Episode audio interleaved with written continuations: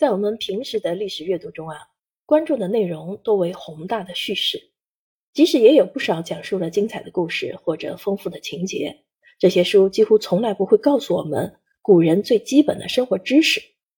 比如古人怎么建房安家，怎么避暑防寒，一天吃几顿饭，古代女子如何涂口红等等。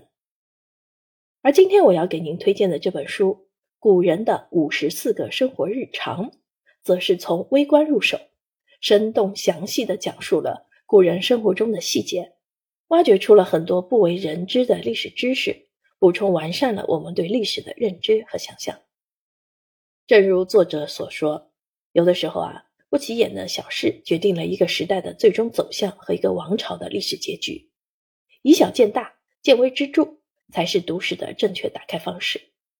作者讲述了五十四个古人的生活日常。分为居家篇、饮食篇、衣饰篇、民俗篇、民生篇、经济篇、治安篇七类，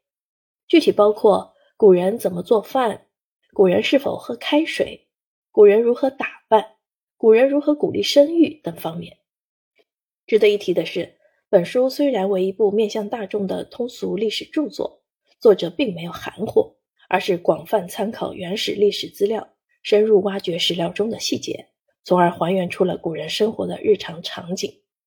这些资料如《周礼》《左传》《战国策》《齐民要术》《小品方》《唐书》等，既有十分著名的，也有鲜为人知的，可见作者是下了功夫。此外，这本书讲述的古人生活日常，不是帝王将相的奢靡享乐，也非文人墨客的游乐消遣，而是普通人的接地气的生活。这也是本书的宝贵之处。他关注的是最大多数的人以及他们的柴米油盐、衣食住行，因此我们在阅读的时候，尽管相隔遥远的年代，依然可以产生宝贵的共情。